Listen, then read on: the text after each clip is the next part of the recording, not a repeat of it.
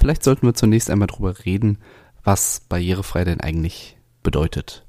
Das wird ja heutzutage oft als Verkaufsargument genutzt, gerade auch im Baubereich, ähm, ohne dass das, was da mit dem Label barrierefrei verkauft werden soll, überhaupt barrierefrei ist.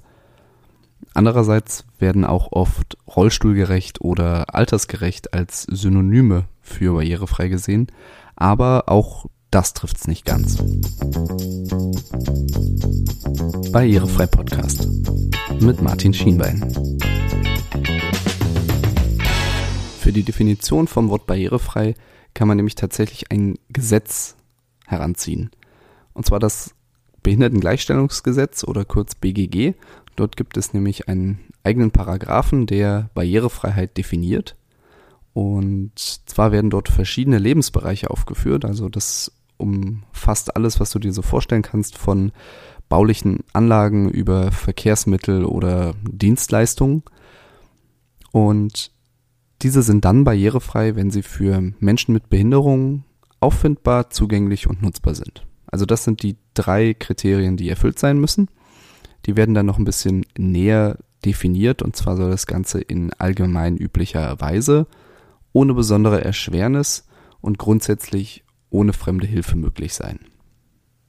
Was das genau bedeutet, kann ich dir vielleicht anhand eines Beispiels erklären. Nehmen wir zunächst in allgemein üblicher Weise. Es gibt hier bei mir um die Ecke ein Finanzamt. Das hat einen Haupteingang, sieht auch einigermaßen repräsentativ aus. Das Problem ist nur, es gibt dort eine Stufe. Das heißt, ein Mensch im Rollstuhl kann diesen Eingang nicht benutzen. Dafür gibt es auf der Rückseite einen Eingang, auf dem auch noch draufsteht, nur für Behinderte. Und das ist genau das, was nicht allgemein üblich ist. Allgemein üblich ist der Zutritt durch den Haupteingang und wenn es ein Nebeneingang sein soll, dann ist das nicht barrierefrei. Und auch für die allgemein übliche Weise kann ich dir ein Beispiel aus dem echten Leben geben. Der Fernverkehr der Deutschen Bahn mit den ICE ist nämlich leider nicht barrierefrei. Ähm, um einen ICE betreten zu können, ist ein komplizierter Vorgang mit einer Hebebühne notwendig, weil die Dinger leider nach wie vor Stufen haben. Und damit so eine Hebebühne da ist oder damit Personal da ist, um diese Hebebühne zu betreten, äh, zu bedienen, muss sich eine reisende Person relativ lange vorher anmelden. Und das ist definitiv eine besondere Erschwernis. Entsprechend ist das nicht barrierefrei. Hinter dem Punkt grundsätzlich ohne fremde Hilfe verbirgt sich das Ziel, dass Menschen mit Behinderung selbstständig agieren können sollen. Das heißt, dass sie zum Beispiel ein Gebäude allein betreten oder verlassen können oder sich innerhalb des Gebäudes allein bewegen können oder auch, dass sie an alle notwendigen Informationen selbstständig herankommen. Gilt zum Beispiel auch auf einer Internetseite.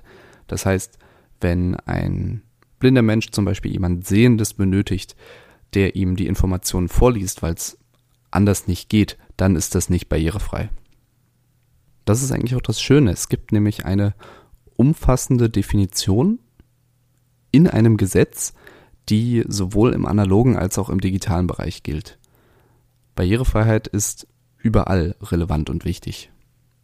Jetzt habe ich an der einen oder anderen Stelle schon mal den Bereich des Bauens angesprochen, was für mich ganz normal ist, weil ich genau daher komme. Ich bin ja Bauingenieur und in den Bauordnungen der einzelnen Länder wurde dieser Passus zur Barrierefreiheit in den meisten Fällen wortwörtlich übernommen. Das Land Nordrhein-Westfalen hat da aber noch so einen kleinen Zusatz mit angefügt, den ich ganz schön finde. Dort heißt es nämlich, barrierefrei sind bauliche Anlagen, soweit sie für alle Menschen, insbesondere für Menschen mit Behinderung, und dann kommt der restliche Schmu mit in der allgemein üblichen Weise, ohne besondere Erschwernis und so weiter. Und das finde ich eigentlich ganz schön, dass hier nochmal explizit hervorgehoben wird, dass Barrierefreiheit natürlich insbesondere für Menschen mit Behinderungen ausgelegt ist, aber für alle Menschen da ist. Denn wirkliche Barrierefreiheit kommt allen Menschen zugute. Es gibt da so, ein, so eine kleine Faustregel. Barrierefreiheit ist für 10% der Menschen unerlässlich, für 30% notwendig, bietet aber für 100% der Menschen einen höheren Komfort. Vielleicht ahnst du es jetzt schon. Es ist zwar schön, so eine Definition zu haben, die sogar im Gesetz verankert ist und die überall im Grunde genommen gleich funktioniert.